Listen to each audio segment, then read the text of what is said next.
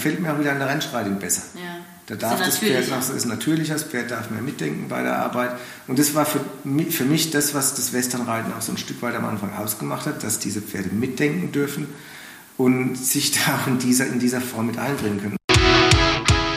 Welcome everybody zum Pro Horse Talk mit mir, Linda Leckebusch-Stark. Hallo ihr Lieben, ich begrüße euch zu einer neuen Folge. Ich bin in der Südpfalz, in Kandel und mir gegenüber sitzt der Oliver Venes. Hi Olli. Hi Linda, schön, dass du da bist. Ja, vielleicht können wir kurz so anfangen. Ich habe so ein paar Assoziationspunkte, äh, wie wir uns kennengelernt haben. Wie hast du denn wahrscheinlich meine Eltern kennengelernt, bevor du mich kennengelernt hast? Na, durchs Turnierreiten und so. Ich war 1982, hat ja damals die erste Europameisterschaft im Westernreiten stattgefunden. Da war ich, lass mich überlegen, elf Jahre alt. Mhm. Da war ich zum Zuschauen dort. Habe mich für das Ganze begeistert war dann ein Jahr später war dann die erste deutsche Meisterschaft nochmal da zum Zuschauen. Mhm. Und 84 bei der zweiten Europameisterschaft bin ich dann mitgeritten und da habe ich wahrscheinlich deine Eltern schon das erste Mal gesehen, schätze ich mal. Genau, und da bin ich geboren und ich erinnere mich, dass wir vor mehreren Jahren, also erstmal war ich damals hier zum News World Cup Training. Genau, richtig. Genau. Dann äh, kennen wir uns seitdem ich aktiv EWU reite, weil du ja ein Urgestein der EWU bist im positiven Sinne.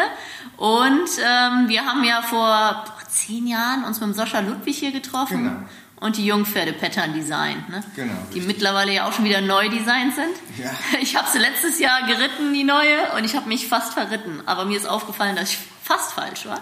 Ja, äh, sehr schön. Ja, dann fang doch mal an. Also, wann bist du geboren, hast du gerade gesagt? 71, 1971. Und wann hast du mit dem Reiten angefangen? Das war an sich Anfang der 80er Jahre. Wir hatten damals einen Wallach gekauft, von uns konnte noch keiner wirklich reiten. Mhm. Und eine Bekannte hat dann mal geschaut, wie es vom Reiten aussieht. Und als die sich da drauf gesetzt hat, ist der gestiegen, hat sich überschlagen. Das hat er zweimal wiederholt, dann war uns klar, dass der wohl nicht geritten ist. Und wir haben dann durch einen Zeitungsartikel vom Randy Phillips erfahren, der damals in Wuppertal war. Mhm. Und da Verwandtschaft von uns da oben wohnt, sind wir da mal vorbeigefahren dann beim Randy und haben dann dort dieses Pferd zur Ausbildung gegeben. Und da habe ich dann auch in den Herbstferien meine ersten Reitstunden bekommen. Habe dort in den Herbstferien damals auch den Hannes Bolz kennengelernt, den du vielleicht auch kennst von den EWU-Turnieren. Mhm. Der, war da, der ist, glaube ich, zwei Jahre älter wie ich. Ja. Und der war damals auch in Ferien dort und ja. ist dort geritten. Und das war so mein erster Kontakt. Der Randy als für mich echter Cowboy mit Cowboyhut, Westernstiefel, der konnte auch mit Lasso gut umgehen. Hat ein super cooles Auto gefahren, Chevy Pickup, das gab es damals noch nicht so oft bei uns. War ein Amerikaner, ne? Ja, ja. Genau. Und da habe ich dann meine ersten Reitstunden genommen. Also seid ihr aus der Not heraus zum Westernreiten gekommen? Kann man so sagen. Also wir hatten vorher schon einen Westernsattel, weil mein Onkel, der hatte auch Pferde und der ist so als Freizeitreiter durch den Wald geritten, hat mit Westernreiten eigentlich nichts am Hut gehabt, hat aber in Schwäbisch Hall war damals der Peter Halus, der da einen großen Sattelshop betrieben hat, den gibt es heute noch in Heilbronn. Und da haben wir dann uns mal so einen Westernsattel gekauft, weil das einfach bequemer ausgesehen hat. Mhm. Und zum Westernreiten in dem Sinn sind wir dann 1980 über den Randy gekommen. Und damals wurde mein Vater dann auch EWU-Mitglied. Und da sich meine Eltern für den Sport auch sehr begeistert haben, habe ich das dann gefördert. Ich hatte viele Möglichkeiten, dann Kurse zu nehmen, Reitstunden zu nehmen. Und dann haben sie 1984 in Meckesheim dann, da war mein Reitverein, ein Akkuturnier veranstaltet. Und das war dann letzten Endes auch für mich der Auftakt, da bin ich dann das erste Mal gestartet. Und ich habe vorhin mit Silvia äh, Jeckle ehemals gesprochen und sie hat gesagt, früher ist man ja quasi alles geritten, oder? Ein Pferd und fast alle Klassen, oder? So war es, weil es gab ja auch auf den Prüfungen im Prinzip jede Klasse nur einmal. Also als Jugendlicher hast du einen Trail, eine Horsemanship, eine Pleasure, eine Showmanship gehabt. Western Riding gab es damals noch gar nicht, weil reiterlich waren wir alle noch nicht so weit. Es gab auch noch keine Jugendtraining, es gab dann so eine Einsteigertraining, die dann die Leute reiten konnten, die halt noch nicht wechseln konnten, wo die Pferde noch nicht so gestoppt haben. Das war ein vereinfachtes Pattern. Ähm, da sind wir dann mitgeritten mhm. und da bist du eben dann alle Prüfungen so gestartet. War das, war das ein Westernpferd? Äh, nee, also das, das erste Pferd, das wir hatten, das bei Randy war, das war ein Deu also auf dem Papier ein deutsches Reitpony, der war 1,60 groß, aber war halt Papier, deutsches Reitpony. Aber mein erstes Pferd war dann ein Pony, das ich mir gekauft habe. Ich wollte ja dann auch ein Pferd haben und meine Eltern hatten jetzt nicht das Geld, dass wir da großartig hätten ein Westernpferd kaufen können. Ich hatte aber ein Sparbuch, wo meine äh, Großeltern jeden Monat ein paar Euro eingezahlt haben. Da waren so knapp zweieinhalbtausend Mark drauf. Und damit bin ich dann zum Händler gefahren, habe mir dann mein erstes Pony gekauft mhm. und mit dem dann halt trainiert und auf die Turniere gefahren. Und es blieb dann auch bei mir, bis es im Alter von 36 Jahren gestorben ist. Also. Ja, cool. Und der hat dich dann in der Jugendkarriere begleitet? Die ersten paar Jahre. Und dann war es natürlich so, ich habe das Pony gekauft, da war ich glaube ich elf oder zwölf und dann war relativ schnell abzusehen, die hatten ein Stockmaß von 1,38 gehabt, dass ich da wohl schon rausgewachsen bin. Und meine Eltern haben ja gesehen, ich habe da Interesse dran, haben dann ihr letztes Geld zusammengekratzt und haben mir dann einen Absetzer gekauft, einen Epi-Wallach. Den haben wir dann großgezogen. Meine damalige Reitlehrerin hat mir den dann angeritten. Mhm. Und dann habe ich mit dem eben selbst weiter trainiert. Und das war dann quasi mein nächstes Turnierpferd. Und mit dem habe ich dann so die ersten Erfolge gehabt. Was weiß ich, 87 habe ich auf der deutschen Meisterschaft die Jugendtraining gewonnen und war Vizemeister in Horsemanship und Trail. Und dann ging es alles so nach und nach los. Okay. Und bist du durch den Epi und Pony, den Pony quasi in der EWU im Positiven gelandet? Oder Zunächst mal, das damals noch gar nicht so? Also damals war es so, die EWU, also viele wissen es vielleicht gar nicht, der Begriff EWU oder diese Buchstaben standen ursprünglich für Europäische Westernreiter Union. Das heißt, es war also nicht eine rein deutsche Veranstaltung, das war europäisch. Und zunächst mal gab es eben diese Europameisterschaft ab 1982 immer im Wechsel mit der deutschen Meisterschaft. Mhm. Und 86 hat dann der Horst Geier die Europameisterschaft übernommen, hat daraus die Amerikaner gemacht. Das wusste ich jetzt auch alles nicht. Und ja. ähm, letztendlich war es dann eben so, zunächst sind wir alle auf diesen EWU-Turnieren geritten. Und die Rasseverbände haben dann auf diesen Turnieren noch rassespezifische Klassen durchgeführt, weil einfach noch gar nicht so viele Pferde da waren, dass es sich da gelohnt hätte, ein ganzes Turnier zu machen. Mhm. Und dann so im Laufe der Zeit, klar, kamen mehr Quarterhorses, mehr Eppis und haben die angefangen, eigene Turniere zu machen. Dann hat sich das alles so ein bisschen separiert. Anfang der 90er Jahre kamen dann auch so die ersten AQHA-approveden Turniere, mhm. wo dann eben auch viele Reiter, die halt dann qualitativ bessere Pferde hatten, dann angefangen haben, dort zu reiten, weil sie eben die AQHA-Punkte erreiten wollten und dort in den Highpoint-Listen auftauchen wollten. Zu dem Zeitpunkt habe ich dann auch angefangen. Ich habe mich 92 selbstständig gemacht, habe dann auch angefangen, mit meinen Brittpferden dann vermehrt AQHA zu gehen. Auch NHA, die NHA wurde ja 87 gegründet und ich bin, glaube ich, 89 mein erstes NHA-Turnier geritten und habe das mit den EWU-Turnieren noch so nebenbei gemacht.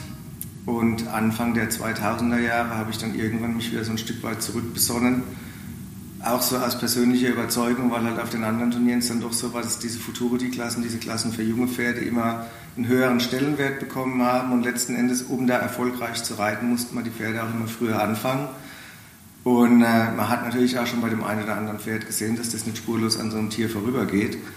Und dann habe ich mich wieder zurückbesonnen auf die EWU, auf die Jungpferdeklassen, die die EWU 1993 eingeführt hatte schon. Damals bin ich noch EWU geritten. Der George ist damals auch EWU geritten. Wir haben uns dann auf der ersten deutschen Meisterschaft um die Titel gestritten. Ich habe damals 93, glaube ich, die Jungpferde Basis, nee, Jungpferde Trail gewonnen. Und der George, glaube ich, Basis und Training oder so. Mhm. Und äh, zwischen 95 und 99 habe ich nicht mehr so viel EWU geritten. Und dann, wie gesagt, ab Anfang der 2000er Jahre habe ich dann wieder angefangen, mehr EWU zu reiten, weil mir das Konzept der Jungpferdeklasse dann so nach und nach besser erschien, weil man die Pferde einfach später anfangen kann. Der Leistungsanspruch in der Klasse war nicht so hoch, das heißt, die Pferde konnten dadurch auch mit weniger Training vorgestellt werden.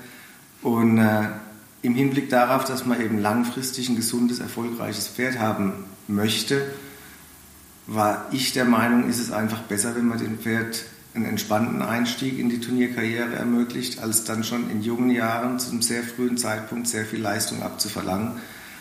Für mich war das dann irgendwann so, wenn ich Futura, vor allen Dingen auch Raining Futura die Klassen gesehen habe, dass diese Pferde da dreijährig ihr zweites, drittes Turnier vielleicht in ihrem Leben gehen und eigentlich da jetzt schon um ihr Leben rennen sollen, um da ins Finale zu kommen oder vielleicht sogar zu gewinnen. Und das ist auch an vielen Pferden nicht spurlos vorübergegangen. Also wenn du so ein Pferd im Nachgang einen Beritt bekommen hast, hast du eigentlich erstmal Zeit damit verbracht, da wieder Ruhe reinzukriegen, weil für die dieses ganze Turniererlebnis natürlich dann auch Stress war. Mhm, das stimmt. Bei den Jungpferdeklassen, da konntest du reinreiten, hast das Pferd, ich sage es mal übertrieben, im Leerlauf da durchgeritten. Die Pferde hatten keinen Stress, die kommen rein.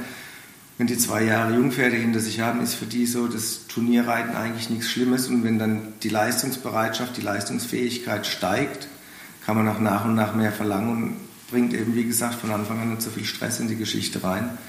Was ich für ganz, ganz wichtig halte, wenn man halt die Pferde nachhaltig reiten will, gesund erhalten will. Und in aller Regel ist es ja bei uns auch so, wir reiten die Pferde nicht für uns. Es gibt da einen Besitzer, der soll das Pferd irgendwann reiten und es hilft dem nichts, wenn ich mit dem Pferd heil durch die Prüfung komme, weil ich halt geschickt genug bin und das zurechtwursteln kann und dann sieht es ganz gut aus. Und das Pferd ist aber so geritten, dass er damit später nie durch die Prüfung kommt. Also das Ziel muss ja sein, dass der Pferdebesitzer das, das Pferd dann reiten kann. Genau, es sind ganz verschiedene Ansätze. Die einen wollen den schnellen Erfolg und den großen Titel, der bei der Training leider zum Teil sehr früh ist. Ja. Und bei der EWU ist ja eher das Jungpferdeprogramm, die Pferde schonend an Sport zu gewöhnen und dann einfach ein gutes Turnierpferd zu, zu erschaffen. Also sprich auf Seniorpferde etc. Ja, und ich denke halt bei uns hier in Deutschland ist das Klientel dafür größer. Ja. Wir haben nicht so viele Menschen, die so viel Geld ausgeben können, dass sie sagen, ich kaufe jetzt jedes Jahr ein junges Pferd, gebe es ins Training, hoffe, dass er vielleicht Futuro die Champion wird und danach kaufe ich den nächsten und mache so weiter. Mhm. Wie das vielleicht in Italien oder in den USA bei vielen so ist. Bei uns haben wir doch eher den Amateur, der dann sein Pferd in den Beritt bringt, aber schon mit dem Hintergedanken, später will ich den dann reiten. Mhm. Und dann denke ich, ist es auch in meiner Verantwortung, das Pferd so zu arbeiten, dass man das Ziel auch erreichen kann. Ja, und auch der Ansatz, man will nicht jedes Jahr ein neues Pferd. Es ist eben kein Sportgerät, sondern ein Familienmitglied, Partner, ja. wo man sich drum kümmert. Ja, ja, ja, also hast du Schule beendet? Hast du deine Ausbildung gemacht? Ja, ja, ich habe äh, mittlere Reife gemacht. Also ich muss dazu sagen, nach diesem Urlaub bei Randy im Alter von elf Jahren wenn du mich damals gefragt hast, was ich später werden will, habe ich gesagt Western-Trainer, weil ich fand das halt total cool mit diesem Cowboy-Hut und diesem Pickup und diesen Pferden und dem Lasso. Ich habe auch als erstes nach dem Urlaub mir mal ein Lasso gekauft, das war ganz wichtig und dann alles gerobbt, was nicht niedennagelfest war. Habe dann aber meine Schule zu Ende gemacht. Ähm, meine Eltern haben mir dann nahegelegt, doch erstmal einen vernünftigen Beruf zu erlernen. Habe ich auch gemacht. Ich habe dann Industriekaufmann gelernt. Auch mit dem Hintergedanken, wenn ich das mit dem Reiten weiterverfolgen will, und mich selbstständig machen will, dass es eben eine gute Idee ist, da mal eine kaufmännische Grundlage zu haben. Und damals gab es ja noch nicht die Möglichkeit, jetzt eine Ausbildung in diesem Bereich zu machen. Mhm. Habe dann in der Zeit nebenher schon, schon in meiner Schulzeit, später während der Ausbildung so ein paar Reitstunden gegeben, auch schon Brittpferde gehabt. Und das hat dann nach meiner Ausbildung, wurde ich in den Betrieb auch übernommen, habe dann noch ein Jahr gearbeitet. Wurde aber sehr stressig, wenn du dann acht Stunden Job hast und nebenher noch vier, fünf Brittpferde und noch Reitstunden und nach einem Jahr habe ich dann gesagt, also ich muss mich jetzt entscheiden, entweder ich versuche den Beruf weiterzumachen und mich vielleicht dort weiterzubilden und da Karriere zu machen, oder ich versuche das mit dem Reiten. Und da ich noch nie ein Mensch war, der gerne die Schulbank gedrückt hat, mhm. war das für, mit dem Reiten, weil es auch mehr Spaß gemacht hat, für mich naheliegend. Und dann habe ich mich eben entschieden, das mit dem Reiten zu probieren und habe mich dann selbstständig gemacht 1992. Mhm.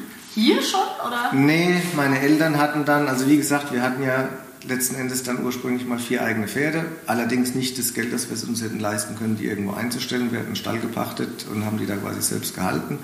Irgendwann haben wir die Pacht äh, gekündigt bekommen, haben dann überlegt, was wir machen. Dann haben meine Eltern ein älteres Anwesen, haben ihr Einfamilienhaus gekauft, ein älteres renovierungsbedürftiges Anwesen gekauft, wo so zwei Hektar Land dabei waren. Da konnten wir dann auch ein paar Einsteller nehmen, konnten auch noch eine zweite Wohnung vermieten, was uns das mit den Pferden auch so ein bisschen finanziell ermöglicht hat.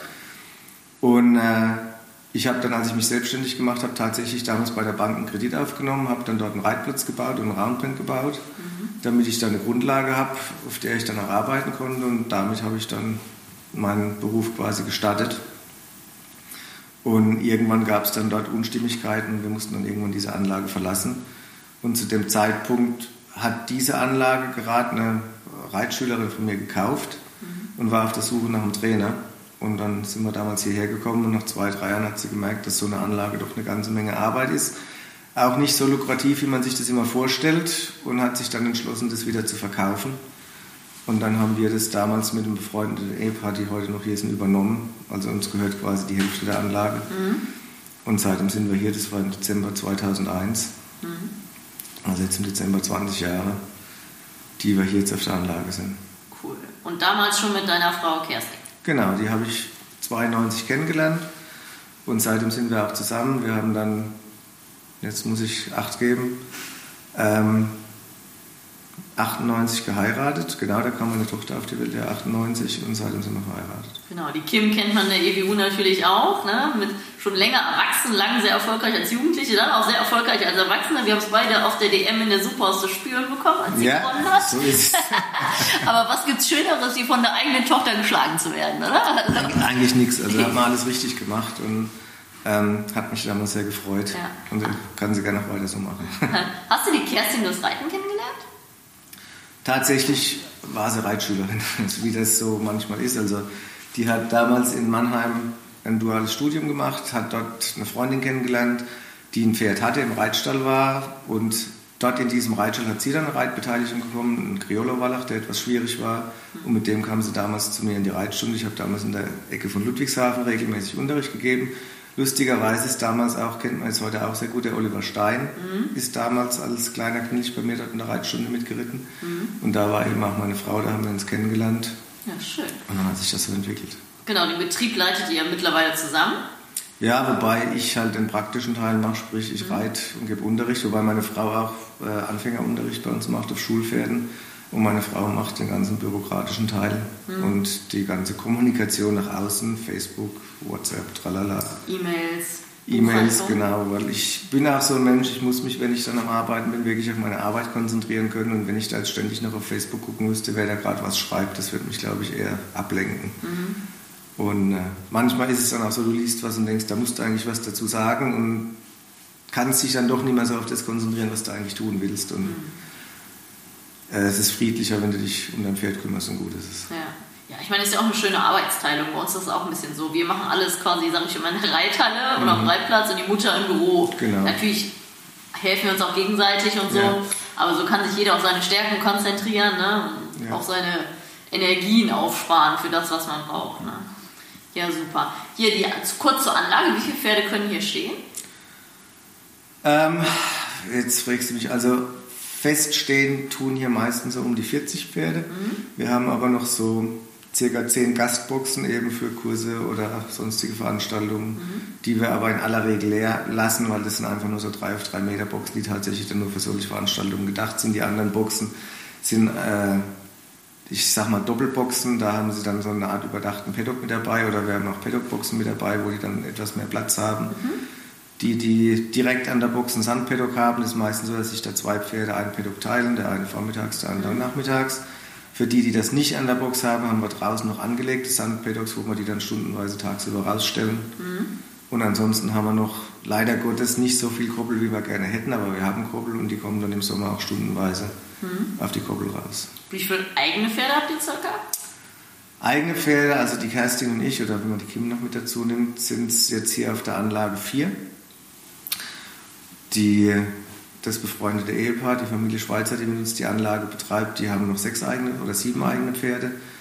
Ähm, da lag aber auch nie der Schwerpunkt drauf. Also tatsächlich ist es bei mir so, muss ich sagen, ist natürlich betriebswirtschaftlich kompletter Humbug, aber die ganzen Pferde, die ich in meinem Leben für mich gekauft habe, die sind auch da geblieben. Die sind alle dann irgendwann mit 30, was auch immer, dann von uns gegangen, aber ich habe nie so die Affinität zum Handel mit Pferden gehabt. Ich habe durchaus Kundenpferde hier, die hier angeritten werden zum Verkauf, da sie auch weiterverkauft werden. Aber für mich ist es immer so, wenn ich so ein Pferd dann tatsächlich für mich anschaffe, dann gefühlt übernehme ich da ein bisschen Verantwortung für das Tier und ich tue mich dann immer schwer dabei, damit die wieder abzugeben. Ich weiß, dass man oft Pferde verkaufen kann und die gehen in sehr gute Hände, haben dann ein super tolles Leben. Ich habe es aber auch schon anders erlebt, dass Pferde in gute Hände verkauft wurden. Aus irgendeinem Grund hat es nicht so geklappt. Du triffst sie ein paar Jahre später wieder und die leben in Umständen, wo du denkst, na, da hätten sie nie landen sollen. Mhm. Und aus dem Grund sind eben die eigenen Pferde immer hier geblieben, was aber betriebswirtschaftlich kompletter Humbug ist, weil das kostet auf Dauer zu viel Geld und für jedes dieser Pferde gab es natürlich einen Zeitpunkt, wo man die hätte gut verkaufen können mhm. und schlauer gewesen wäre, sich das nächste Nachwuchspferd anzuschaffen. Ja, aber vier eigene ist ja ein sehr gutes Verhältnis. Also ich denke, manche Leute haben ja viel zu viele eigene Pferde dafür, dass sie dann von leben möchten. Ne? Also das ist richtig, wobei dadurch, dass wir hier halt auch nicht die Unmengen an Weiden haben, mhm. wären mehr wie vier Pferde auch finanziell gar nicht tragbar, weil wir müssen die halt aufstallen, wir müssen die einstreuen, wir müssen die füttern, wir müssen die misten lassen, wir müssen das alles auch bezahlen. Ja, habe ich jetzt viel Weide, dann kann ich so ein paar Pferde auch über Sommer rausstellen, dann spare ich Einstreu, dann spare ich Futter, dann kostet so ein eigenes Pferd nicht so viel. Bei mir muss ich tatsächlich hier dann sagen, ich muss die Boxenmiete veranschlagen. Natürlich zahle ich jetzt an mich selbst nicht die volle Boxenmiete, aber ich muss auch jeden Monat für jedes Pferd hier Geld zahlen, weil allein schon das Finanzamt sagen würde, es läuft so nicht, wenn ich es nicht tun würde. Also muss man ja auch rechnen betriebswirtschaftlich. Richtig. Geht ja eine Einstellerbox und, und letzten Endes die Pferde, die wir haben, waren natürlich Pferde, die schon immer bei uns waren, auch Turnierpferde von mir. Als ich die in meinem Turnierbereich eingesetzt habe, waren das auch gute Schulpferde dann. Mhm. In der Zeit hat sich das auch dann gerechnet, weil natürlich dann auch Geld reinkam.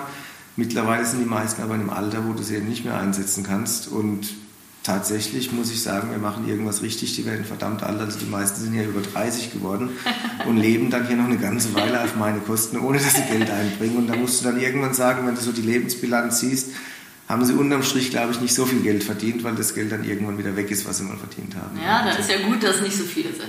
Bei uns ist das genau so, wie du sagst. Wir haben so immer um circa plus minus um die 25 eigene, weil wir auch mhm. züchten. Ja. Aber ich glaube, wir haben nur drei in Boxen stehen. Ja. Das sind in der Regel die Hengste oder ähnliches. Also mhm. wir haben eigentlich weil Betriebswirtschaft ist besser, die Box zu vermieten. Wie gesagt, hast du vollkommen recht. Ne?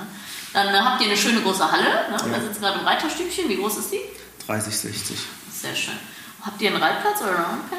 Wir haben dahinter noch einen Reitplatz und eine Führanlage. Der Reitplatz ist 25,50. Den haben wir jetzt gerade letztes Jahr frisch angelegt. Also der war vorher auch schon da, aber war halt nicht so gut entwässert. Äh, Roundpen habe ich keinen mehr. Hatte ich früher mal auf dem Reitplatz immer so aufgebaut oder in der Halle mit Panels, wie ich es gerade gebraucht habe. Die letzten Jahre hatten wir nicht mehr so viele Pferde zum Anreiten und die, die wir angeritten haben, haben wir dann letzten Endes an der Longe angeritten. Mhm.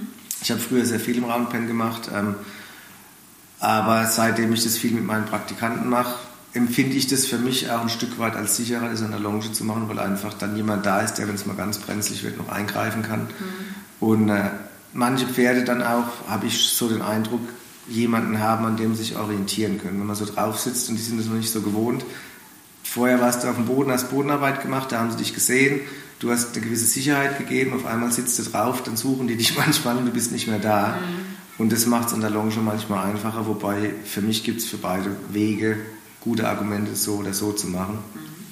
Bei mir hat sich das irgendwann so ergeben. Wobei ich schon auch Phasen hatte, wo ich gedacht habe, scheiße, jetzt wäre ein Roundpen doch noch gut. Ne? Aber wenn du einen schönen Platz hast, kann man da ja auch über den Winter mal ein Panel, Roundpen drauf aufbauen. Habe ich am Anfang gemacht, aber das ist immer so, wie ich frisch hierher kam, vorher hatte ich nie so eine große Halle. Mhm. Da war diese Halle für mich gigantisch groß. Mhm. Da hat mich auch der Roundpen in der Halle überhaupt nicht gestört. Mhm.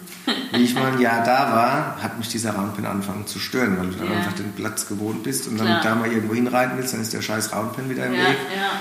Und du hast natürlich auch das Problem, wenn der längere Zeit auf einer Stelle steht, dann hast du irgendwann diese Hufschlagspur vom Roundpen im Boden und manchmal kriegst du die auch gar nicht mehr richtig gut weg, wenn du den Roundpen abbaust. Mhm. Ähm, deswegen habe ich dann auf dem Platz eine Zeit lang gemacht, weil da war die Bodenbeschaffenheit nicht so gut, war es mir dann auch egal.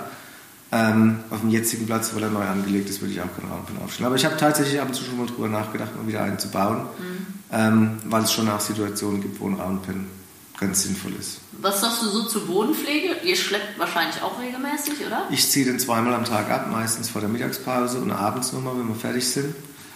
Ähm, und meistens zweimal, also einmal längs, einmal im Kreis, mhm. damit sich der Sand immer wieder möglichst gleichmäßig verteilt in der Halle. Wir haben glücklicherweise eine Beregnungsanlage, die es dann ermöglicht, das alles auch gleichmäßig so auf dem gleichen Feuchtigkeitslevel zu halten. Und das ist schon eine ganz wichtige Sache, also, also meiner Meinung nach. Auf jeden Fall, also wir machen es einmal, zweimal habe ich noch nie gehört, Respekt, also super. Ähm, und wir machen es auch abwechselnd kreiselnd oder längs, weil ja. man hört ja sehr viel, gerade in Betrieben, die aus der Landwirtschaft kommen, die Bauern, die sich dann obwohl die ja die Landwirte ja gern Trecker fahren, sage ich immer, gefühlt einmal die Woche den Reitplatz oder die Halle schleppen dann für die Leute. Ne? Also, ja, wenn das selbst keine Reiter sind, sehen die die Notwendigkeit nicht. Und was die natürlich oft auch sehen, ist betriebswirtschaftlich. Also ich fahre hier halt im Monat gut für 252 Euro Diesel in der Halle. Mhm wenn ich das nur einmal die Woche mache, sind es nicht mehr 50 Euro, die ich verfahre. Also das ist schon auch wieder Geld, was man da ausgibt. Und klar, bei der Halle, die ist halt groß, da fährst du eine Weile, da, da geht eine ganze Menge Diesel durch den Tank. Ja, aber es gibt doch nichts Schöneres wie ein frisch geschleppter Reitplatz in der Halle. Absolut. Also wie gesagt, ähm, ich denke auch, das ist wichtig, weil die Pferde so einen Plan auffußen, wenn du viel longiert hast, der Boden ist aufgewühlt, hast du tiefe Stellen, dann hast du Stellen, wo du stehst beim Longieren, wo der Boden sich mehr verdichtet, mhm. äh, ist für die Pferde nicht so toll, wenn man da ständig wieder drüber reiten, diese unterschiedlichen Bodengegebenheiten hat. Deswegen ist schon wichtig, das dass man den Plan hält. Ja, wie, wie, sieht so euer Team hier aus? Also deine Frau hatten wir jetzt schon. Das Team ist relativ überschaubar, das bin ich, äh, gut, der Esel und Simon zuerst, ne? meine Frau. Und dann haben wir meistens Praktikanten. Jetzt momentan diesen Monat nicht, ab nächsten Monat haben wir wieder. Ähm, das sind betriebswirtschaftliche Gründe. Einfach, äh, ich muss sagen, den Beritt, mit dem ich mein Haupteinkommen bestreite, der ist halt nun mal nicht so lukrativ. Also wenn ich jetzt nehme, ich habe keine Ahnung, was du für einen Beritt nimmst, aber bei mir kostet das reine Bereiten im Monat 475 Euro. Dann machst du die Mehrwertsteuer weg, bist du über 400 Euro. Mhm. Und wenn das Pferd 20 Mal im Monat reitest, dann hast du 20 Euro am Tag. Und das ist aber nicht dein Bruttolohn, das ist dein Umsatz, den du machst, wovon du dann deine ganzen Nebenkosten tragen musst, Versicherung, bla bla, Settel bezahlen, Trenzen bezahlen und und und. Das ist nicht viel. Und Schön, dass du das mal so aufbröselst. Ne? Ähm, ich, ich nehme 500, aber es ist jetzt abzüglich aller Sachen nicht viel mehr nee, und dass man gegenrechnet? Na, also als ich mit diesem Beruf angefangen habe, da haben damals renommierte Trainer, so wie was weiß ich, Roger Kupfer oder auch andere Berittgelder gefragt, die lagen damals so bei 1200 bis 1600 D-Mark im Monat. Mhm. Ähm, Ohne Box, nur Beritt? Mit Box. Mit, mit Box. Box, okay.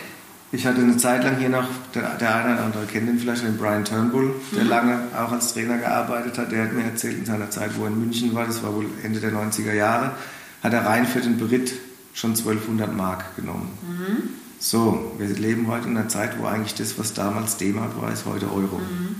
Und wenn wir wirtschaftlich noch das erzielen würden, was wir damals erzielt haben, müssten wir eigentlich heute diesen Betrag in Euro nehmen. Ich kenne Menschen, die Pferde bei renommierten Dressurreitern im Beritt haben, da sind wir in der Preiskategorie. Da was kostet, da kostet der Beritt zwischen 1215 und 1600 Euro im Monat. Ähm, eine Bekannte von mir, die hat vor zwei, drei Jahren in den USA einen Wallach gekauft, hat ihn hier rüber geholt, hat aber das Pferd noch ein halbes Jahr drüben stehen gehabt, in Beritt, bis sie eben Transport bekommen hat die hat er auch im Monat 1500 Dollar bezahlt.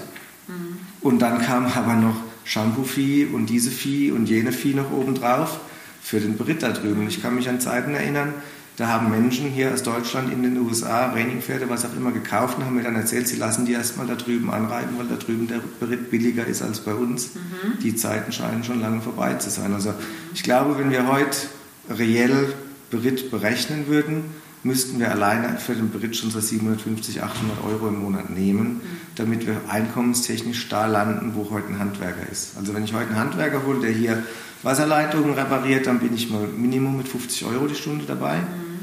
Und wenn ich so ein Berittpferd nehme und ich sage jetzt mal, ich reite den vielleicht eine halbe Stunde, dann muss ich ihn aber auch noch putzen, satteln, ich muss den absatteln, eventuell abduschen, eindecken, umdecken, aufs Paddock bringen, reinholen. Vielleicht reite ich auch länger wie eine halbe Stunde, kann durchaus öfter mal der Fall sein. Kann man ja eine Stunde pro Pferd Aber ich muss eine Stunde pro Pferd pro Tag mal Minimum rechnen. Und wenn ich das nehmen würde, was ein Handwerker hier in der Gegend nimmt, mhm. wären das 50 Euro am Tag. Das wären bei 20 Tagen 1000 Euro nur fürs Reiten. Ja. Und am Wochenende stehen die ja jetzt auch nicht in der Box und gucken nur die Landschaft an. Also ich muss die ja auch am Wochenende rausbringen, aufs Paddock rein. Und das sind ja auch noch Dienstleistungsbereiche, die dazugehören. Mhm. Also ich glaube schon, dass wir da sein müssen. Boxentechnisch sind wir heute fast vom Preis her da, wo wir vor 20, 30 Jahren in D-Mark waren. Als ich hierher gekommen bin, die Vorbesitzerin, wir hatten hier eine Boxenmiete von 500 Mark im Monat. Heute sind wir bei 445 Euro. Da ist nicht mehr viel Luft dazwischen. Als ich hierher gekommen bin, hatte ich damals einen Berittpreis von 700 Mark im Monat, also zusammen hat es 1200 Mark gekostet. Mhm. Heute bin ich bei 475 Euro. Also da sieht man schon, die Box, die musste man kontinuierlich teurer machen, weil eben Einstreu, Heu, Kraftfutter, das ist nun mal alles teurer geworden, Versicherungen und so weiter. Das musste man umlegen, da hat man keine Wahl gehabt. Bei der Dienstleistung, ja, da wird man halt dann nicht teurer, weil wenn, die, wenn man die Box teurer machen muss, hm. traut man sich nicht gleich noch den Brit teurer zu machen. Also als ich dann damals umgestellt habe von, von D-Mark auf Euro, habe ich dann von 700 Mark, bin ich damals auf 365 Euro gegangen. Die Box sind wir damals von 500 Mark auf 200 65 Euro, glaube ich, gegangen. Ja. Die Box ist heute bei 445, der Beritt ist heute bei 475. Also da sieht man schon, wie sich das eine und wie sich das andere entwickelt hat. Ja. Und ich glaube, wenn man so einen Betrieb so führen will, dass man wirklich auch Personal bezahlen kann, das da auch vernünftig arbeitet und vernünftigen Lohn kriegt, dann müssten wir eigentlich da sein. Das ist der Grund, warum wir mit Praktikanten arbeiten. Mhm weil einfach jemanden anstellen und dem vernünftigen Lohn jeden Monat zu bezahlen, da müsste ich ja zehn Berittpferde mehr nehmen, weil ich muss dann auch rechnen, der ist auch mal krank, der will auch mal Urlaub haben, in der Zeit muss er auch bezahlt werden, tut aber nichts in der Zeit, Die, mhm. das Geld muss irgendwo auch reinkommen. Also müsste ich mindestens acht oder zehn Pferde mehr im Monat haben, um diesen Angestellten zu bezahlen und wenn ich acht oder zehn Pferde mehr habe, dann hilft der mir ja nichts mehr. Dann muss ich ja meine 10, 12 Pferde wieder selbst machen, weil der hat ja genug damit zu tun, die Pferde zu reiten, die ich brauche ja. um ihn letzten Endes bezahlen zu können. Wie viele Berittpferde hast du immer so? Glücklicherweise war es jetzt die letzten zwei Jahre so, dass ich so zwischen 12 und 16 Berittpferde hatte. Das ist ja ähm, auch schon eine Menge. Also. Das ist eine Menge, aber dadurch, dass jetzt Corona-bedingt eben mit Reitstunden nicht mehr so viel war, auch viele Kurse weggefallen sind, konnte man dadurch quasi dann das so ein Stück weit auffangen. Ich glaube, ohne die Berittpferde hätten wir dann auch irgendwann Probleme bekommen. Ne? Mhm. Also, Obwohl natürlich ganz klar betriebswirtschaftlich der Unterricht massiv effektiver ist wie der Reiten, Unterricht, oder? vor allen Dingen, wenn die Menschen halt auf dem eigenen Pferd kommen, ist eine ganz andere. Kurseunterricht, da bist du eben in der Gehaltssparte, sage ich mal, wo ein Handwerker auch ist. Also wenn zu mir jemand kommt, Unterricht auf dem eigenen Pferd bei mir in der Halle nimmt, dann zahlt er 40 Euro die Stunde. 5 Euro dafür gebe ich hier ab als Hallennutzungsgebühr, 35 zahlt er mir. Wenn ich zwei Leute in der Stunde habe, sind das 70 Euro. Das ist das, was ich auch für einen Handwerker bezahle, zwischen 50 und 70 Euro die Stunde. Und insofern ist das auch gerechtfertigt und letzten Endes müssten wir eigentlich, wie gesagt, beim auch mal in die Richtung kommen. Aber es ist natürlich auch so, dass im Laufe der letzten 20 Jahre immer mehr Menschen Spaß daran gefunden haben, mit Beritt Geld zu verdienen. Und der Markt ist nun mal da und der, das ist begrenzt, was da an Möglichkeiten da ist. Und wenn immer mehr Menschen Dienstleistungen anbieten, dann werden die halt billiger, gemessen an der Nachfrage. Ja, ja, Nachfrage bestimmt den Preis, so ist Ja. das ein bisschen. Ne? Was ist denn, äh, unterrichtest du lieber oder reitest du lieber oder hat sich das vielleicht auch im Laufe der Zeit verändert? Kann man das so sagen? Na, ich werde jetzt dieses Jahr 50. Ähm, natürlich geht es, das, ich mache das fast 30 Jahre hauptberuflich, reite im Schnitt jeden Tag so zwölf Pferde. Das geht nicht ganz spurlos an dir vorbei. Insofern kommt dann schon der Zeitpunkt, wo du sagst, also rein vom Körperlichen her ist Unterricht geben dann leichter. Nach wie vor reite ich aber furchtbar gerne, weil es für mich als, oder es geht vielen Trainern so, es ist einfach aufs Pferd zu steigen und dem Pferd zu zeigen, was du von ihm haben willst, als jemand, jemandem zu erklären, wie es funktioniert. Kann ich, glaube ich, auch ganz gut, aber du brauchst dafür natürlich fast noch mehr Geduld als beim Reiten, weil du musst ja manchmal auch dem Reiter dann den Wind aus den Segeln nehmen, weil das sind ja oft Reiter, die müssen lernen, ganz normal, die machen Fehler, wie wir sie alle machen, aber das ist ja auch mit Emotionen verbunden. Und wenn dann jemand auf dem Pferd sitzt und Dinge probiert und die klappen nicht und du merkst, dem kocht gerade die Hutschnur hoch, dann musst du den wieder auf den Boden zurückholen und musst die richtigen Worte finden, damit das Ganze zum effektiven Ergebnis kommt. Und das ist natürlich oftmals anstrengender, als auf dem Pferd zu sitzen und vielleicht mal sich selbst zusammenzureißen, wenn man gerade denkt, na jetzt, aber hallo, äh, weil man weiß, du musst jetzt ruhig bleiben, sonst bringt das alles nichts. Das ist schneller gemacht, als das jemandem nahe zu bringen. Ja. Und insofern ist natürlich Unterricht geben sehr anspruchsvoll, wenn man es gut machen will, und auch schwieriger. Ich habe hier vor zwei, drei Jahren einen Kurs gehabt, da ist eine junge Frau auf dem Pferd mitgeritten, ihr Mann war dabei, der hat von Reiten keine Ahnung, der hat da zwei Tage zugeschaut. Und dann sagt er mit zu mir am Sonntagmorgen, also das, was du da machst, da geht es ja gar nicht so arg um Reitunterricht, das ist ja Psychologie. Ne? Und dann habe ich gesagt, ja, da hast du schon recht. Also es geht nicht allein darum, das Wissen an den Mann zu bringen, sondern vor allen Dingen zu wissen, wie ich das an die einzelne Person hinkriege, weil Menschen halt sehr unterschiedlich sind, unterschiedliche Charaktere, unterschiedlich impulsiv. Den einen musst du mal ein bisschen ein bisschen härter ansprechen, damit du zum Ergebnis kommst. Bei dem anderen musst du Acht geben, weil der nimmt sich das zu sehr zu Herzen. Also es ist schon eine Herausforderung immer wieder aufs Neue. Ne? Ja, man kann ja so ein bisschen sagen, Reiten ist für den Körper anstrengend, aber für, unseren, also für uns Profis vom Kopf leicht, weil wir das ja, Ja. alles nicht ganz automatisch, aber wir haben das schon sehr oft gemacht. Ja. Also wir müssen uns ja nicht hochkonzentrieren, wenn wir reiten. Wir machen viel aus dem Gefühl und intuitiv. Und beim Unterricht ist ja genau umgekehrt. Der Körper hat Ruhe, kann sich schonen, Ja. aber unser, unsere Konzentration und Gehirn und Gehirnleistung, wir sind ja nur am Analysieren, Ja. Probleme suchen, Übungen überlegen, an den Mann bringen, erklären, verfassen, Ja, Feedback geben. Das ist, glaube ich, für den Kopf unheimlich anstrengend. Ne? Das ist es. Natürlich ist es so, wenn du es über einen langen Zeitraum machst, wiederholen sich viele Situationen, es ist dann mehr ganz so schwierig. Ich weiß ganz am Anfang, als mich die ersten Menschen nach Unterricht gefragt haben, habe ich mich gefragt, kann ich das überhaupt? Weil ich wusste schon auf dem Pferd so ansatzweise, wie ich Dinge tue. Ich habe da mein eigenes Pferd oder meine eigenen Pferde ganz brauchbar ausgebildet, wobei da auch noch viele Defizite waren. Ähm, aber jetzt jemandem erklären, wie es geht, ist ja ein ganz anderes Thema. Und es war dann tatsächlich so, dass du oft da in der Mitte standest und dir dann überlegt hast, warum mache mach ich das eigentlich so? Ich mache das so, warum mache ich das so? Und dann den Leuten diese Erklärung liefern musstest und dabei tatsächlich in deinem eigenen Unterricht von dir selbst gelernt hast, weil du dir einfach an, angefangen hast, Dinge zu durchdenken, die du vorher gar nicht so durchdacht hast. Das ist mir sogar schon auf Kursen so gegangen, dass ich da ein Problem habe, beim Galoppwechsel, bei was auch immer, beim Reitschüler, gehe da so meinen Weg, den ich gewohnt bin, gucke mir das so an, wie das läuft und denke, nee, das müssen wir anders machen. Und während ich diesen Unterricht gebe, fällt mir irgendwas Neues ein. Ich probiere das und es funktioniert. Und ich habe an sich an diesem Kurs durch den Reitschüler dazugelernt. Ist was, was es ganz häufig gibt. Also ich habe ganz viele Menschen gehabt, von denen ich in meinem Leben gelernt habe, aber ich habe viel natürlich auch durch Zuschauen gelernt und von den Pferden, die ich geritten habe. Das sind deine besten Lehrmeister, weil die zeigen dir ziemlich schnell, wie du ankommst und wie das ankommt, was du machst. Aber ich habe auch tatsächlich durch das Unterricht erteilen und durch das Beobachten der Reitschüler, wie das, was du ihnen sagst, so funktioniert, ganz viel dazugelernt und auch neue Dinge für mich entwickelt, Dinge abgeändert, die ich vorher vielleicht für gut gehalten habe und dann nach dem Anschauen gedacht habe, nee, so gut ist es doch nicht, mhm. mach es besser anders. Also das ist halt, dieser Beruf ist ein permanentes Dazulernen. Mhm. Und ich glaube, viel Lernen findet nicht nur auf, Kunden, auf Kursen statt, wo du hingehst, um dich weiterzubilden, sondern es findet jeden Tag statt, wenn du auf deinem Pferd sitzt und reitest. Und ich glaube, dafür musst du auch immer offen bleiben. Also für mich waren immer die Reiter Vorbilder, würde ich mal sagen, bei denen ich das Gefühl habe, die sind sehr selbstkritisch. Die suchen den Fehler bei sich, die überlegen, was sie besser machen können.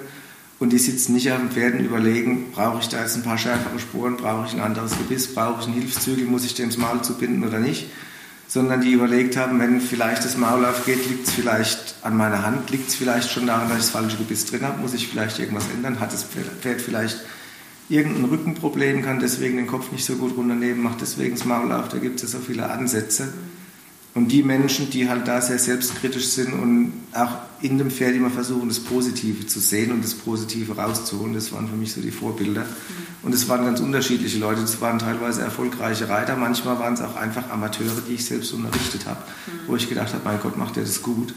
Ähm, kannst du den Scheibe von abschneiden. Ja, ja, das stimmt. Das ist das ist das Dankbare an unserem Job, dass wir ja in Anführungszeichen nie fertig sind und in jeder Situation lernen, wie du vorhin gesagt hast, auch auf Kursen. Dann hat man eine Übung, die macht man immer so und dann macht das Pferd das aber auf einmal, kommt ein anderer Typ Pferd, wie du sonst gewohnt bist und das bringt dich dann wieder weiter, weil du dann eine Lösung mit dem Pferd-Reiter-Kombination erarbeiten musst. Ne? So ist es. Und ich hatte es aber auch mal andersrum, dass ich auch manchmal die Sache hatte, boah, jetzt muss ich erstmal überlegen, wenn ein Problem auftritt, wie mache ich das denn selber? Ja, ja. Weil wir machen es ja automatisch. Genau so ne? ist es. Und da muss man sich selber echt gefühlt abfilmen oder erstmal gucken, was mache ich denn? Habe ich die innere Hand weiter oben oder unten oder so? Und das ist so ein Prozess, der mir sehr schwer gefallen ist, dass ich mich selber mehr reflektiere, damit ich das besser vermitteln kann, weil ich das so aus dem Bauch alles rausgemacht habe. Also ich bin der Meinung, dass das auch nie aufhört. Also typisches Beispiel ist für mich Western Riding. Mhm. Da brauchst du viel Timing, viel Einfühlungsvermögen, um diesen Wechsel auf den Punkt rauszureiten. Da gehört viel Harmonie zwischen Pferd und Reiter dazu, wenn es gut gemacht ist.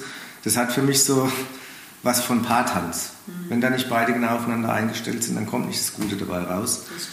Und es ist bei mir oft so, wenn ich mit dem Pferd eben für diese Disziplin trainiere mache so meine ersten Galoppwechsel, mhm. dass ich dann erstmal so die ersten zehn Wechsel mache und versuche mich in das Pferd einzufühlen und versuche zu merken, passt mein Timing, sitze ich gerade auf dem Pferd, reite ich gerade auf die andere Seite, was mache ich mit meiner Hand, was kann ich besser machen. Die ersten paar Minuten, obwohl ich es jetzt schon jahrelang mache, versuche ich erstmal mich selbst im Sattel so zu organisieren, dass ich dem Pferd dabei nicht im Weg sitze mhm. und ihm die Zeit gebe, die er braucht. Jedes Pferd ist anders. Ich habe Pferde, denen gibst du die Hilfe einen Tick früher, damit es funktioniert. Den anderen musst du die Hilfe etwas später geben. Mhm. Und so musst du das bei jedem Pferd rausfinden, musst du das, musst das Gefühl dafür entwickeln. Mhm. Und das ist was, wo ich dann immer wieder auf dem Pferd sitze und an mir selbst arbeite und versuche, die Dinge besser zu machen. Oder wenn irgendwas nicht klappt, eben der Galoppwechsel, der reißt den Kopf hoch, was, was auch immer, dann versuche ich, mich runterzufahren, langsam zu machen, eins nach dem anderen zu machen, zu überlegen, wie kann ich dem jetzt helfen, dass es besser wird.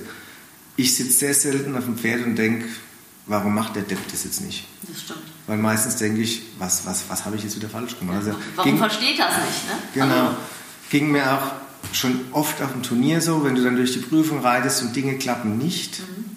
Natürlich bist du erstmal enttäuscht, wenn du viel daran gearbeitet hast, du kommst raus, aber bei mir war immer so der erste Gedanke, wie muss ich das das nächste Mal besser machen? Was muss ich im Training anders machen, damit es besser wird? Mhm.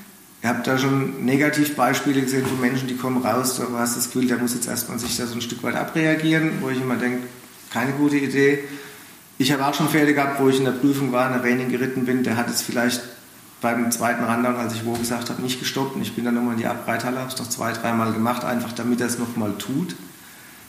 Aber ich bin dann auch nicht in die Abreithalle und wutentbrannt reingeritten habe, ich muss dem jetzt mal kurz zeigen, wo der Hammer hängt, sondern ich habe das dann mit Ruhe nochmal durchexerziert, ihn ein wenig korrigiert, bis es geklappt hat, habe ihn weggestellt. Ich habe schon andere Beispiele gesehen, wo das anders gelaufen ist. Du hast einfach nachgearbeitet, ne? das ist ja die Analyse, ähm, das hat nicht geklappt, deswegen machen wir das nochmal. Ja, aber es ist bei mir an sich nie so gewesen, dass ich dann wutentbrannt aus der Halle raus bin und gedacht habe, jetzt muss ich dem aber mal zeigen, wo es lang geht, sondern am Anfang bin ich sogar manchmal, als ich es noch nicht besser wusste, weg, habe das Pferd weggestellt, zwar schon drüber nachgedacht, was muss ich das nächste Mal besser machen. Irgendwann habe ich mir gedacht, nee, das ist keine gute Idee, dann einfach wegzustellen. Mhm. Ähm, du musst es zumindest noch ein, zwei Mal auf dem Abreitplatz jetzt machen, um sicherzustellen, dass es geht und auch um dem Pferd halt auch das Gefühl zu geben, dass wir nicht dann aufhören, wenn es nicht geklappt hat. Mhm.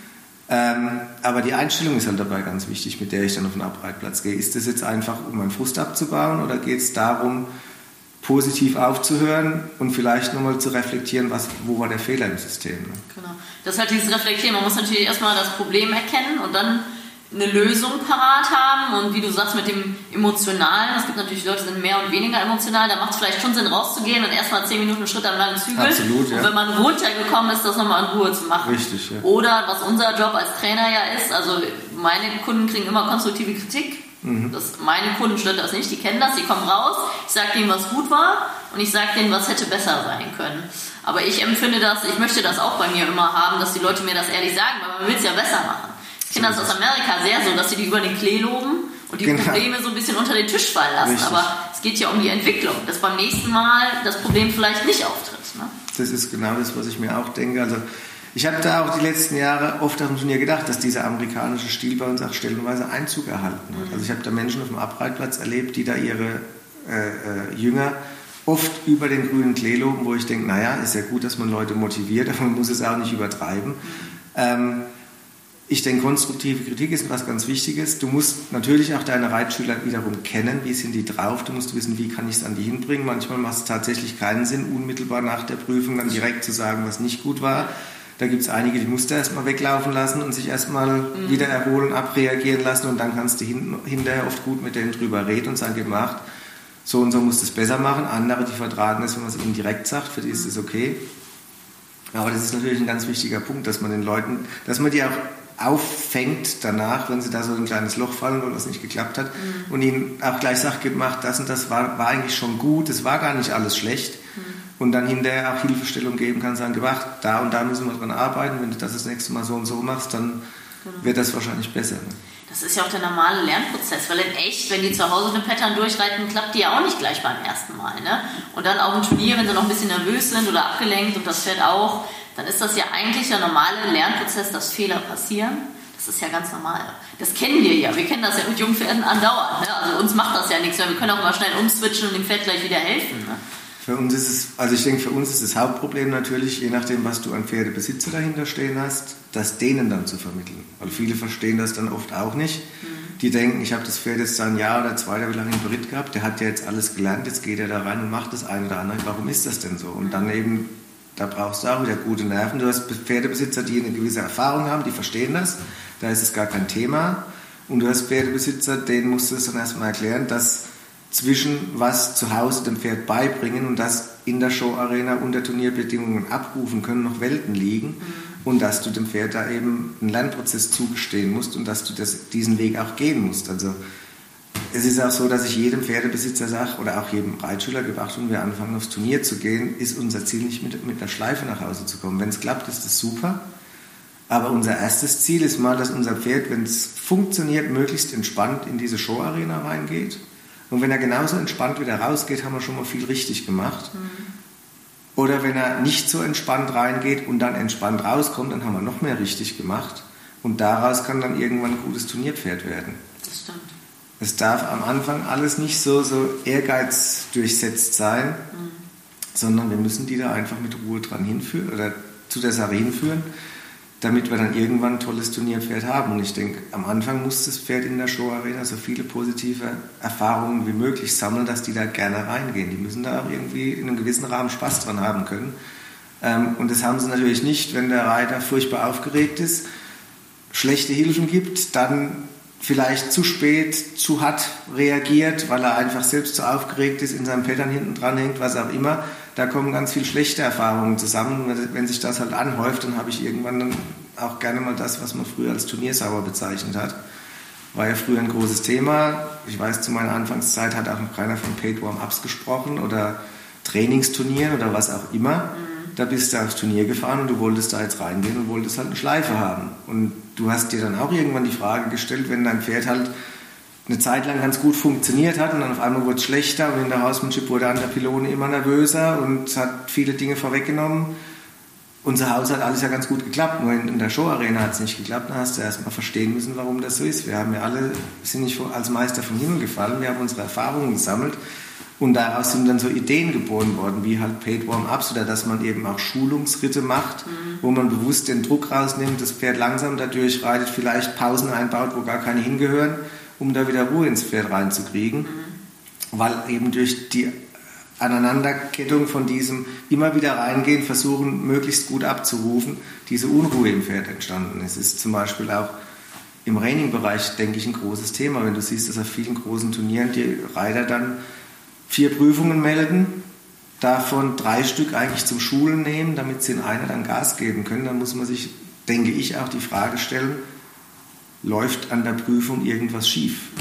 Wenn man immer wieder so viel schulen muss, muss man vielleicht mal drüber nachdenken, diese ganze Prüfung anders aufzubauen, ähm, damit eben so viel Schulung gar nicht mehr notwendig ist. Dass man die Pferde nicht immer so am Limit bewegen muss, mhm. dass diese, diese Schulungsritte, diese ganzen Page-Warm-Ups notwendig sind. Ich denke, für mich so ein Ansatz im Turniersport wäre, die ganzen Prüfungen auch immer wieder dahingehend zu überprüfen, wenn wir die Pferde so, wie, es, wie wir es im Moment wollen, immer wieder durch die Prüfung reiten müssen, bleiben die da auf Dauer cool? Funktioniert das? Oder ist die Art und Weise, wie wir sie durch die Prüfung reiten, eben dem zuträglich, dass die darin angespannter werden, weil wir immer wieder sehr präzise auf den Punkt, ohne viel Verschnaufpause, viel von denen wollen. Mhm ähm, dann sind wir eben in der Situation, dass wir immer wieder diese Paid Warm-Ups brauchen, um die wieder cool zu kriegen. Und da denke ich, manchmal auch wenn ich im Turnier bin hier und da, sollte man vielleicht sogar ein Stück weit umdenken und da wieder ein bisschen mehr Ruhe reinkriegen, vielleicht auch in den Trails zwischen den Hindernissen wieder ein bisschen mehr Luft schaffen. Ähm, früher konntest du durch den Trail durchreiten, das Tor anreiten, das Pferd mal kurz verschnaufen lassen, dann weiterreiten ähm, und hast da in dem dann so kleine Pausen einbauen können, die geholfen haben, dass das Pferd auf Dauer da drin ruhig bleibt. Heute kannst du es nicht mehr machen. Heute wollen die sehen, dass du möglichst zügig da durchreitest und damit läufst du wieder Gefahr, dass die irgendwann halt nicht mehr so cool sind. In der Horsemanship haben wir quasi umgedacht. Als ich früher Horsemanship geritten bin, da ist eine Horsemanship-Aufgabe meistens auf 40 Metern hat die stattgefunden. Das war durch die Länge der Bahn irgendwie ein paar Meter traben, dann mal angaloppieren, vielleicht noch eine Wolte galoppieren, durchparieren den Trab, anhalten, Hinteranwendung, anhalten, anhalten, rückwärts gehen, fertig. Mhm. Und irgendwann waren viele Pferde so, die sind an keiner Pylone mehr stillgestanden. Du hast dann zu Hause dir 1000 Pylonen in die Halle gestellt und hast immer wieder mit dem Pferd gearbeitet, an der Pylone Pause gemacht, dass da mal wieder Ruhe eingekehrt ist. Heute sind Häusmannsche dann deutlich länger. Mhm. Das heißt, das Pferd bleibt länger in einer Phase, in einem Manöver, wodurch auch wieder mehr Ruhe einkehrt. Und es stehen auch oft gar nicht mehr so viele Pylonen drin, Pylonen. wo das Pferd an der Pylone einen Grund hat, nervös zu werden, weil an der Pylone immer was passieren muss. Mhm. Also da haben wir so ein Stück weit umgedacht. Und ich denke, das muss man immer so ein bisschen im Auge behalten für alle Prüfungen. Rennschreiting ist für mich eine ganz tolle Prüfung. Ich finde es ganz toll, dass wir da auch so ein bisschen back to the roots gehen, dass die Pferde nicht mehr ganz so viel Slack unter Umständen brauchen, dass auch Zügelhilfen nicht negativ gesehen werden aber ich denke, in dem Moment, wo die Rennschreiting zu einem wilden, wir heizen durch die Prüfung werden, geht der Schuss wieder nach hinten los. Ich denke, zügiges Reiten, schöne Übergänge, das gehört da rein. Man muss die auch vorwärts reiten, das gehört da auch hin.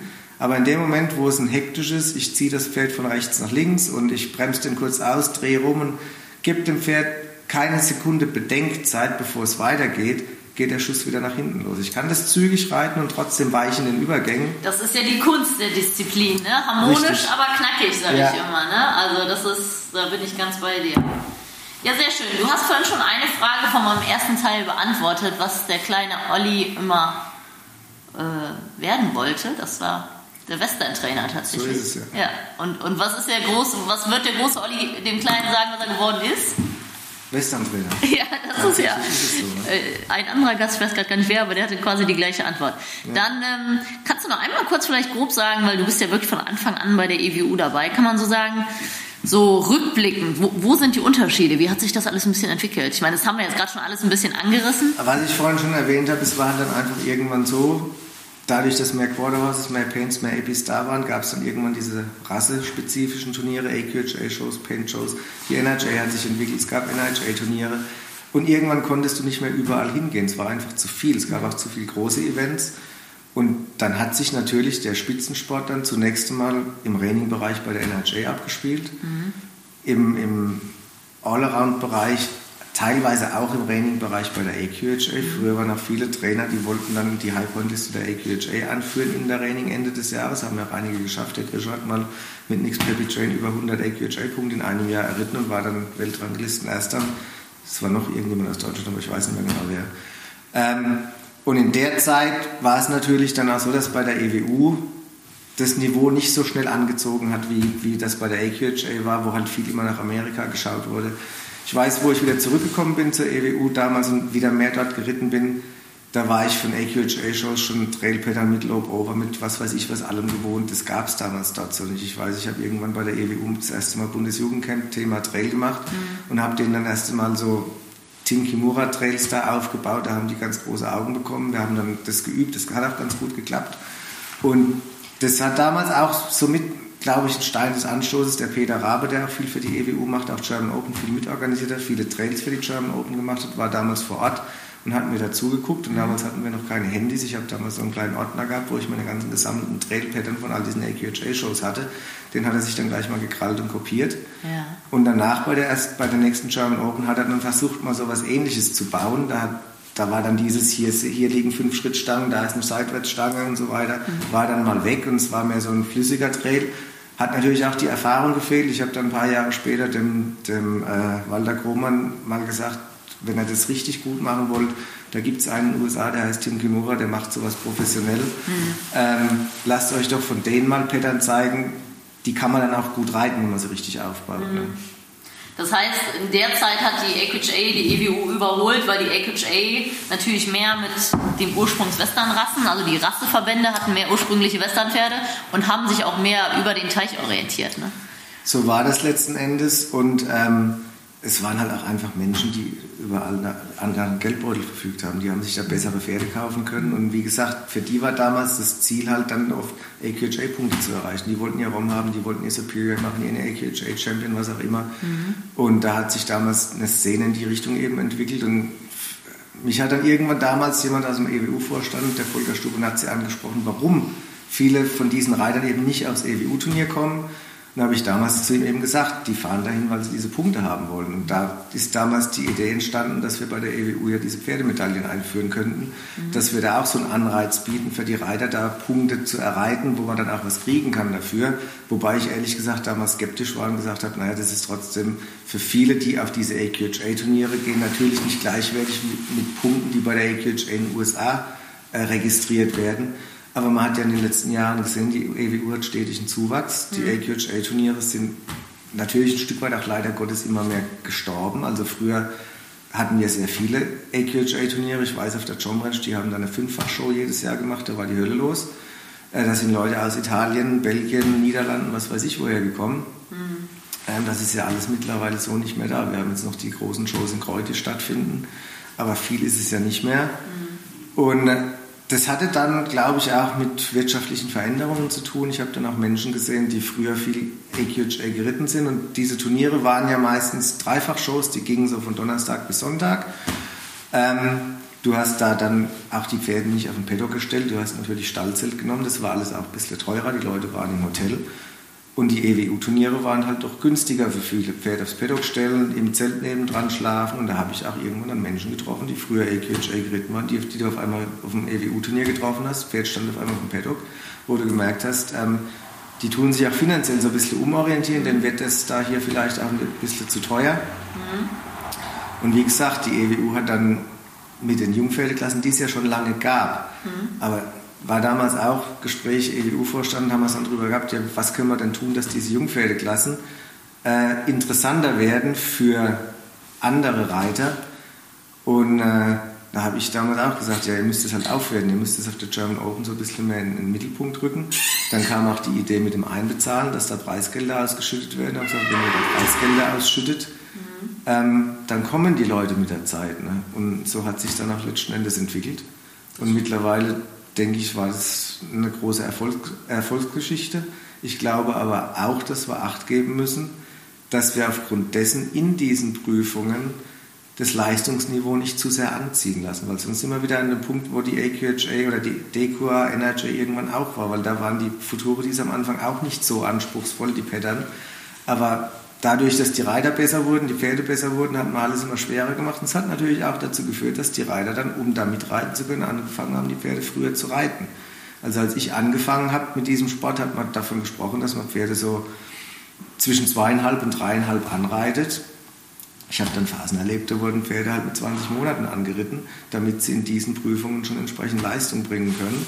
Wann ist denn die Jungpferde entstanden? Weißt du das? Ich weiß 93 hat die das erste Mal stattgefunden. Okay. 93. Und dieses Jungpferdeprogramm mit Einbezahlen, wann ist das geworden? Weißt das, das, war Anfang der 2000er Jahre. Ich kann es dir nicht mehr okay. genau sagen, wann es war. Ja. Weil ich reite erst EWU regelmäßig seit 2006. Ich war mhm. früher viel quartermäßig ja. unterwegs. Ähm, und dieses Jungpferdeprogramm ist halt super, um die Pferde schon an Sport zu gewinnen. Am Anfang war es ja auch so, dass auch bei der EWU, die Jungpferdeklassen waren Anfang, zu Anfang drei- und vierjährig. Mhm. Und irgendwann hat man dann gesagt, hey, wir wollen da weg von, die jungen Pferde so früh zu reiten, was ja schon eh bei der EWU weniger war, weil die Prüfungen einfacher waren. Aber dann hat man eben gesagt, wir, wir erhöhen es auf vier Jahre. Mhm. Einfach damit man die Pferde auch guten Gewissens erst mit drei anfangen kann zu reiten. Stellenweise sogar erst mit dreieinhalb, weil für das, was da verlangt wurde, hat manchmal auch schon ein halbes Jahr Training gereicht, wenn das Pferd Talent mitbrachte, gutes Pferd war und so weiter, konnte man die auch mit relativ wenig Training da dann letzten Endes vorstellen. Und äh, das war eine super Sache. Ich habe da Pferde geritten, die anderswo früher angefangen wurden, ähm, dann durchs Raster gefallen sind, weil sie es vielleicht nervlich nicht ausgehalten haben. Dann hast du da mal drei Gänge zurückgeschaltet konntest sie da gemütlich wieder doch ins Turnierleben integrieren. Und es wurden hinterher tolle Pferde, die dann auch in einem Derby-Finale bei der NHA waren oder was auch immer. Mhm. Aber denen diese Jungpferdezeit sehr gut getan hat. Deswegen bin ich auch der Meinung, was ich jetzt im Moment gesehen habe, also ist meine persönliche Meinung, diese Patternflut, die wir da gerade erleben, ist meiner Meinung nach kontraproduktiv. Weil für mich war das früher immer so, wenn ich ein Pferd durch die Jungpferdeklasse geritten habe, dann hatten wir da ein, maximal zwei Pattern. Die haben sich natürlich wiederholt. Aber dadurch haben die Pferde die auch gekannt. Und wenn ich so ein junges Pferd mit aufs Turnier nehme, dann hat er viele Eindrücke, die neu für ihn sind. Bandenwerbung, Publikum, fremde Umgebung. Aber den Ablauf der Prüfung, das war was, an dem konnte er sich so ein wenig festhalten, weil das war ja immer gleich. Mhm. Und das war für meiner Meinung nach eine große Hilfestellung fürs Pferd. Auch der Ablauf, wie die Prüfungen gestaltet waren, dass du dann am Hufschlag, Schritt, Trab, Galopp, was auch immer geritten bist und da dann eben das Gangwerk gezeigt hast fand ich eine ganz gute Sache und ich denke, wir entwickeln uns da vielleicht sogar zu stark dahin, dass wir das schon zu sehr an die Prüfung, die später kommt, anlehnen wollen. Weil der Sinn und Zweck der Jungpferdeklasse war ja wirklich auf einem ganz einfachen Niveau dem Pferd mal die Turniererfahrung zu geben. Mhm. Und je schwieriger wir das gestalten, umso mehr nehmen wir das aus der Jungpferdeprüfung aus. Die, die solide und besser sind, die kann ich auch schon vierjährig Junior Junior Training, Junior Pleasure reiten. Für die brauche ich die Jungpferdeprüfung nicht. Also ich denke tatsächlich, für mich, dass so eine Jungpferdeprüfung schön einfach bleiben sollte, damit ich eben auch, ich hatte früher auch Pferde, die aus irgendwelchen Gründen gesundheitlich, was auch immer, sehr spät angeritten werden konnten, die vielleicht fünfjährig dann erst das erste Mal aufs Turnier gegangen sind. Die Pattern waren damals vier- und fünfjährig identisch, die waren einfach. Und so konnte auch das fünfjährige Pferd mit wenig Training ein einfaches Pattern gehen und konnte sogar in den Jungpferdeklassen erfolgreich sein, weil er noch gar nicht so viel Training gebraucht hat. Mhm. Da sind wir heute schon ein Stück weit von weg, weil die müssen schon bestenfalls die vierjährigen Klassen hinter sich gebracht haben, dass sie den Ablauf kennen, dass sie so ein bisschen Pattern kennen, damit sie fünfjährig noch gut aussehen. Und äh, die müssen heute auch vierjährig schon sehr viel konstanter und besser in der Prüfung sein. Also, also früher konnte es dir passieren, du reitest durch eine Jungpferdeprüfung, dein Pferd ist mal kurz abgelenkt, der galoppiert mal falsch an, du parierst ihn durch, galoppierst wieder richtig an. Wenn er insgesamt gut war, konntest du damit sogar noch gewinnen. Heute ist das Niveau auf dem Maß, wo das an sich eher nicht mehr der Fall sein wird, dass du mit sowas gewinnst. Jein. Also tatsächlich hat eine Einstellerin uns aus dem Stall letztes Jahr auf der DM ist ja ein Fallsprung mhm. falsch angesprungen. Ich weiß jetzt gar nicht, ob in der Basis oder im Trail und die war Top 5. Das ist super, wenn es klappt. ähm, aber trotzdem denke ich, dass dass wir einfach Acht geben sollten, dass wir mit dem Niveau nicht zu hoch kommen. ich finde halt, das Pferdematerial ist viel besser geworden. Das hört sich mal böse an, wenn ich Material sage, aber das ist ja so. Ich persönlich finde es ganz gut, dass es ein paar neue Pattern gibt. Das ist sehr anstrengend für mich als Reiter, ja. Aber die Übergänge sind ähnlich, sind ja keine total neuen Linien. Und ich finde es ganz schön, wenn die Fünfjährigen ein bisschen was anderes laufen, weil ich mag das genau nicht, dass die dann schon selber genau wissen, Mitte, kurze Seite angaloppieren.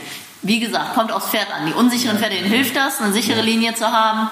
Ähm, aber es hat sich unheimlich viel bei der EWU materialtechnisch getan, wenn man das so sagen möchte. Das stimmt letzten Endes. Natürlich sehe ich das wieder so, also dass da vier, fünfjährig vielleicht andere Pattern sind, kann man ja machen. Ich fand es auch gut, dass die zum Teil aufeinander aufgebaut haben. Aber ich glaube zum Beispiel, also wenn ich jetzt ein Jungpferd reite und reite ein vierjährig, dann geht der vielleicht fünf Turniere. Mhm. Das heißt, er geht fünfmal dieses Pattern. Mhm. Fünfjährig geht er dann auch fünfmal dieses Pattern. Da brauche ich keine zwei, drei Pattern in der Klasse.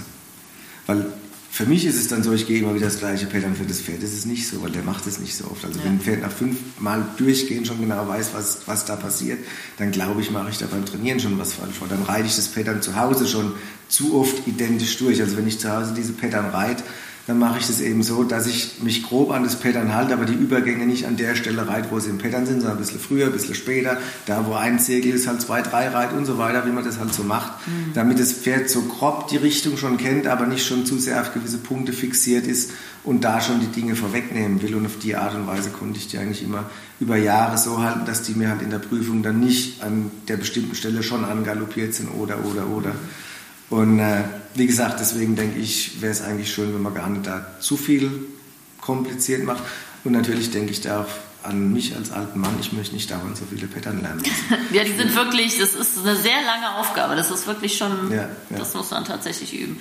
Ähm, vielleicht kannst du einfach nur mal ein paar Worten simpel erklären, warum du gerne EWU reitest. Also mir geht es genauso. Oh Gott, oh Gott, da gibt es ganz viele Gründe. Also zum einen ist eben diese Jungpferdegeschichte, dass man da ganz anders an den Sport dran geht. Ähm, die Menschen, die ich da kennengelernt habe, haben immer viel Spaß gemacht. Das war nun mal so ein ganz anderer Schlagmensch, als das ursprünglich mal auf den AQHA Energy, wobei da auch sehr viele sehr nette Menschen sind. Ich will nicht, nichts Falsches sagen, also ich habe mich da auch sehr wohl gefühlt. Ähm, und die Vielseitigkeit, die wir da haben. Da gibt es Prüfungen wie Superhorse. Das ist eine Prüfung, die liebe ich zu reiten, einfach weil das für mich noch der Ursprung des Quarterhorses ist. Das war mal die Grundidee, ein vielseitiges Pferd, das, das viele Dinge tun kann. Und das ist auch für mich so das Ziel in der Ausbildung von einem Pferd. Ich möchte keinen Fachidioten haben, der vielleicht Trail und, und eine Westernreitung gehen kann, aber wenn ich sage, wir stoppen auch mal, geht es halt schon nicht. Mhm. Sondern ich möchte ein Pferd haben, den ich in vielen Bereichen einsetzen kann, weil ich auch glaube, dass das für viele Menschen, die auch so im Freizeitbereich, auch dann im Gelände unterwegs sind, eigentlich dann die richtigen Pferde sind letzten Endes. Und gerade mit, wir haben ja gesehen, wie, wie Rennstreiting eingeschlagen ist, was das für ein Boom hatte. Nicht nur bei der EWU, auch bei der AQHA. Ähm, aber das sind so die Prüfungen, wo ich denke, ja, das ist das, warum ich mit diesem Sport irgendwann mal angefangen habe. Mhm. Äh, viele andere Bereiche, muss ich sagen, nicht bei der EWU. Insgesamt sind für mich mittlerweile schon, ich will mal sagen, zu mathematisch geworden. Also wenn ich heute in einem Trail sehe, dass ich mir vorher ausrechnen muss, an welchem Punkt ich angaloppiere, damit ich mit wie viel Galoppsprung bei der ersten Galoppstange lande, dann denke ich immer, der Sinn und Zweck war mal anders gewesen.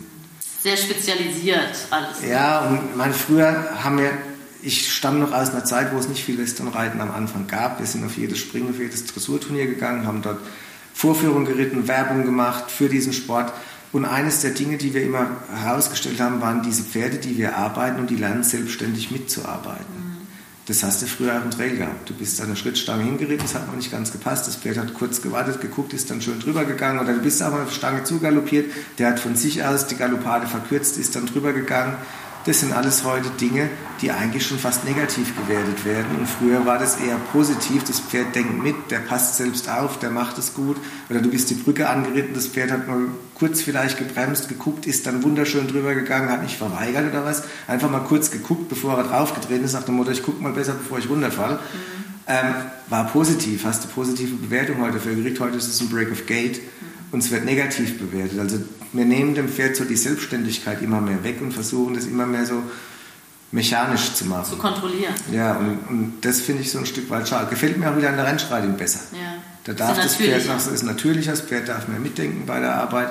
Und das war für, für mich das, was das Westernreiten auch so ein Stück weit am Anfang ausgemacht hat, dass diese Pferde mitdenken dürfen und sich da auch in dieser, in dieser Form mit einbringen können. Mein Ziel war früher immer, wenn ich ein Pferd für Trail trainiert habe, dass ich den natürlich passend hinreiten konnte, dass es passt. Aber wenn ich es nicht hingekriegt habe, dass das Pferd auch das Training hatte, dann sich selbst zu helfen.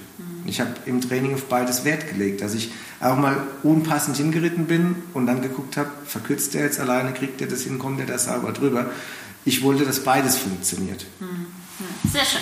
Ja, super. Perfekt, äh, perfektes Endwort für die erste Session. Vielen Dank. Hey, ich hoffe, du fandest diesen Pro Horse Talk genauso interessant wie ich. Wenn du noch mehr Infos brauchst, schau doch einfach mal vorbei auf meinen Seiten bei Instagram, Facebook oder unter leckebusch.com. Thanks for listening. Pro Horse Talk.